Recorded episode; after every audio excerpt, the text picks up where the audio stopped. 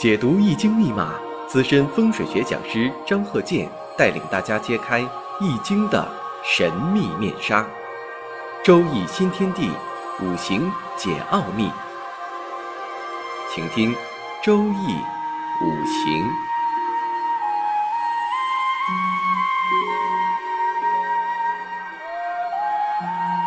上山微电台荣誉出品。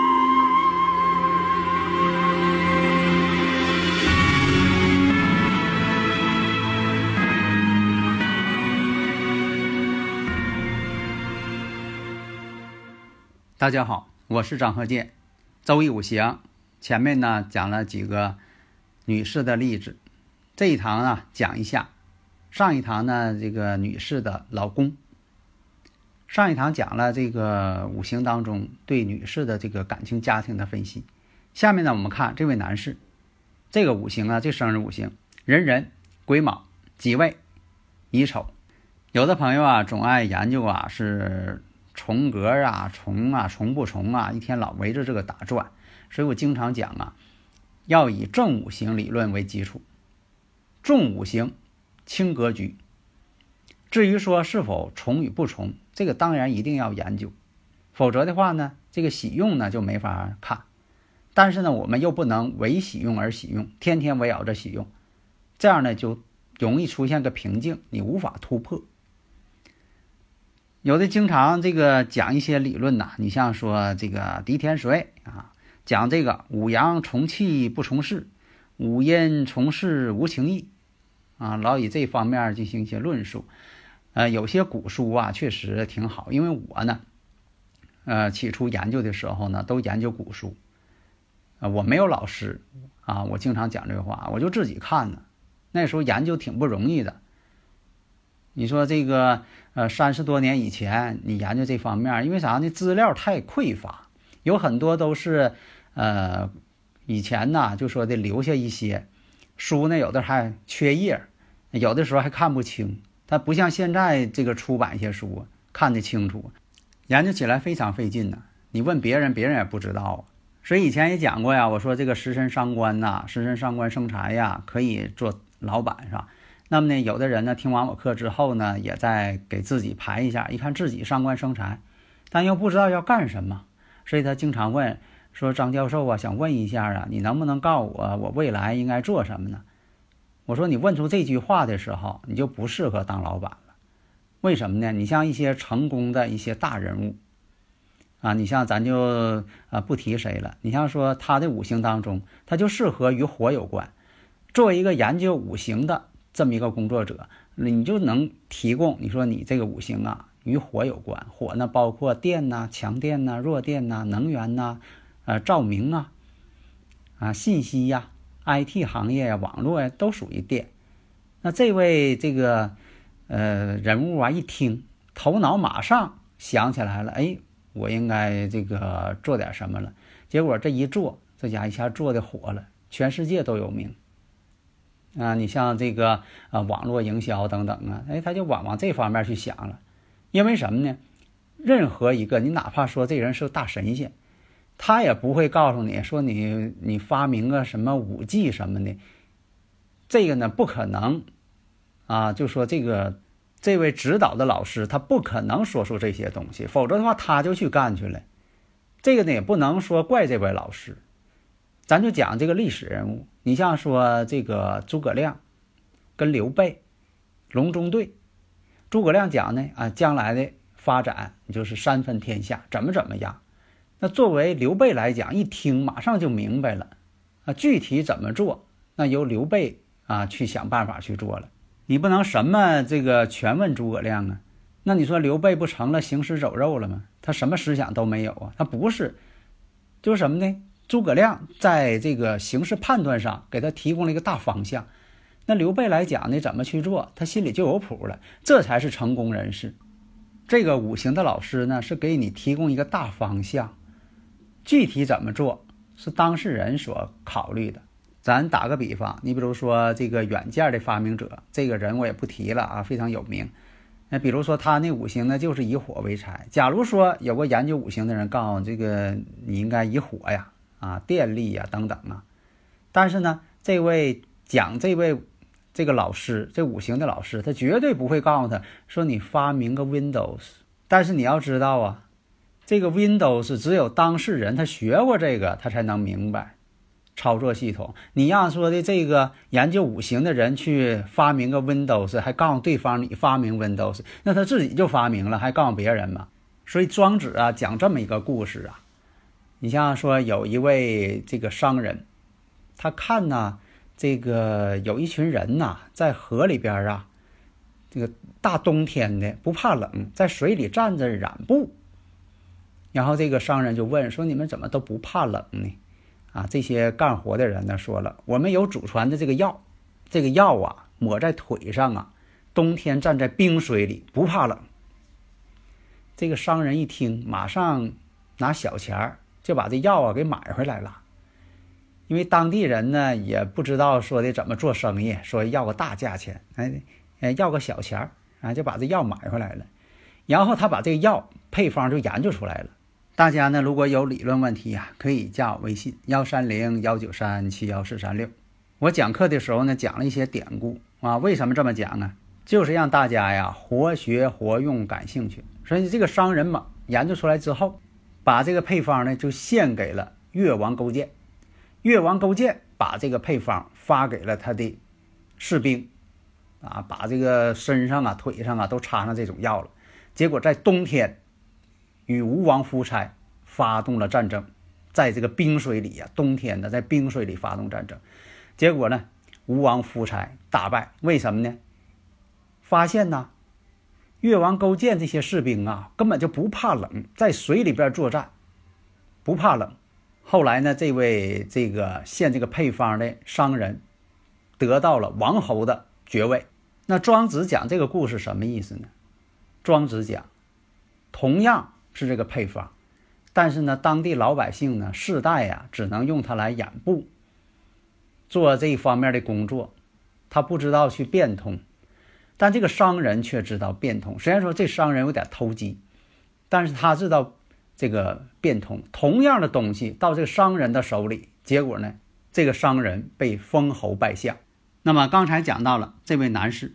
就是前两堂讲这位女士的老公，壬壬癸卯己未乙丑，那大家一看，发现个问题，那他这个月上呢偏财，年上呢正财。以前讲过呀，男士呢是以财星代表妻子、女朋友。如果说财星太多，会出现什么呢？异性缘分特别好啊，这句话大家能理解吗？异性缘分特别好，所以说呀，在这个财星太多的人，这个人呢都比较多情的人。另一个多情过分了，就容易产生一些外遇。说这位男士啊，见着女士呢就眉开眼笑。呃，我们现实当中也会发现有这样的人呢。你说他其貌不扬，但是到哪儿呢都能跟异性呢唠到一呃唠到一块儿去。那他一说话呢，这个女方就爱听，就愿意跟他唠。你像这个以前这个坐火车也好啊，你是到外边旅行也好啊，哎，这位男士呢，马上就跟人家混熟了，呃，对面有位女士，人家可能都困了，跟他坐车都困了，哎，他唠扯唠扯，哎，俩就唠到一块儿去了，唠的还特别投机。你看，这就是你说的这个一种天赋，那可能是天赋，他好像不是后天练出来的。那么我们再分析，你看这两个财星呢都没有根。财星要是无根的情况下，那无论是自己妻子和外边的一些异性人士，根基都不牢，他不会说的弄得很铁啊，什么都贡献出来了，那不是。好，再往下看，下一步呢？你像说他这个辛未年，辛未年出现的时候，我们看一下，辛未对他来说呢食神。我们再看一下庚午，庚午对他来说呢也是动了婚姻宫了。但这个呢，并不是说他要结婚，是他产生一个外遇的这么一个情况。然后呢，辛未年，辛未年呢，又跟婚姻宫出现感应了，这都是出现一些征兆，隐含的征兆，前奏，隐患。那么到了这个壬申年，我们再看财星又出现了，而且呢，跟年上呢又是属于这个人身相冲了，跟年上相冲了，而且这种相冲，我们看一马相冲啊，一马相冲，你能分析出来什么？所以我以前讲过，分析五行呢，你要把二分之一给它看成呢四分之二，再把四分之二给它看成八分之四，啊，十六分之八，你得往大了看，你不能这个约分。你说这个一会儿又合，合能解冲，再消掉一位，最后呢，你什么都没讲出来，那你什么都判断不了。所以你往大了看，往多了看，越看越多。像这个细胞分裂一样，两个变四个，四个变八个，八个变十六个，你得往这方面去看。所以你看呢，这个一马相冲就代表什么呢？当年壬申年，这个男人呢离家出走，啊，根本就不管家了，也不给上一堂讲那位女士也不给钱了，家里边的这个事儿他不管了，把这个身心呐都投入到到外边啊找这个异性了。这种情况现实当中也经常出现，而且呢，呃，外边那位女士呢还考虑呢要跟这位男士要结婚，但是你说她想结婚没？她不想结婚，她就是在这个心情上好，她可不想结婚，所以很多人呢就抱有一线希望。你像说这个跟他相处，让他这个离婚吧，跟原配离婚，然后跟他结婚。但这男士一看呢，五行上他不想结婚。他只是财星透出来了，他就是说有这个一种啊欲望，就想这个心情好，别的他不想啊，什么跟那边这个离婚呢，跟这边要结婚呢，那他根本就没有这种想法。所以要从五行上看出本质，观察出来他是什么想法。你要光问他，你说的你必须答应啊，这个要离婚，你必须答应啊，要跟谁谁结婚，你问他说，他说答应也没用。最后他的这个理由有都是，所以你在学好五行之后，你就会发现，哎，这个各方面的事情啊，你心里有数了。但是大前提啊，这个你掌握这个生日五行啊，必须得是真实的啊。啥叫真实的？那你说是实际出生的，还是说的身份证上的？当然实际出生的，身份证这个你再怎么改，它也不是真实的。那有的说了，那我都改了很长时间，从小就写错了，是不是它也能产生力量啊？不会。我这样问你一个问题，我说你这个身份证，假如说啊那边给写错了，把性别给写错了，你说这个啊从小就这么写的，他写错了也代表不了，那你在性别上有什么改观呢？还有一种情况，你说问的吧，对方说那个本身就是假的，那这个也有问题了，那假的肯定它不对呀。就等于说他给你个电话号码是假的，那你肯定打不通啊。所以呢，这个必须建立在真实的这个基础之上啊，不能是假的，不能是伪造的。你说这个，呃，生日是这个呃时间呢，全是这个伪造的，那没有用了。另外，我们再分析，你看这个这位男士，壬壬、癸卯、己未、乙丑，本身来讲呢，他就有一个丑未相冲，就属于婚姻宫相冲了。然后呢，这个正财，正财呢，在以前呢代表正气，偏财呢就不是正气。但是现在你也不能说这个没有正财的人没有正气，也不是。所以现在呀，这个现代化社会呀，判断的问题呀，比以前古代呀复杂多了。所以呢，在偏财这方面也代表正气。你像说这个有正财有偏财，那两个都具备。那这样人呢，就是是一个多情的人，这点呢可以肯定。但是从事业上来说，你比如说有这个财星多的人呢，理财者比较多，啊，或者是以财星为用的，你像说这个做呃财会呀、财会主管呢，这样人也很多。那当时这位男士出现外遇是哪部大运呢？丙午大运。你看这都是给你一个参考。这丙午呢，正好是五位相合。也动了婚姻宫了吗？所以在这部大运当中，他就会出现这种情况啊。那什么时间出现？哪一年出现？那刚才说了，那挑出来的庚午年、辛未年、壬申年，那这个呢都属于感应，出现感应了。你必须找出这个诱发因素，万事俱备，只欠东风。那这个东风啥呀？当年这个五行的感应，这一感应，它这个情况就暴露出来了。如果说它不是这个五行，你再感应它，它也不会有这个问题。啊，是这五行，稍微一感应它就出现。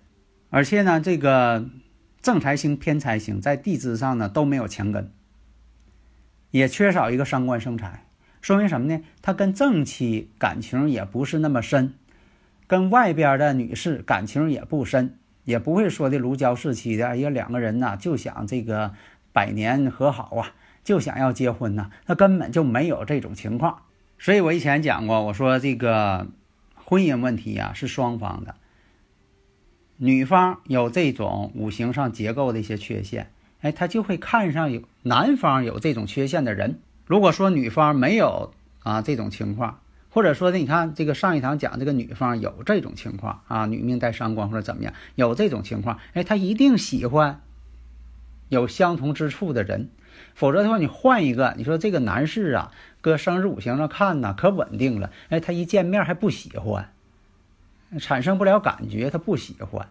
所以说，这就是什么？大自然呢，好像安排的这种规律啊。大家呢，就说从客观上、科学上来掌握。好的，谢谢大家。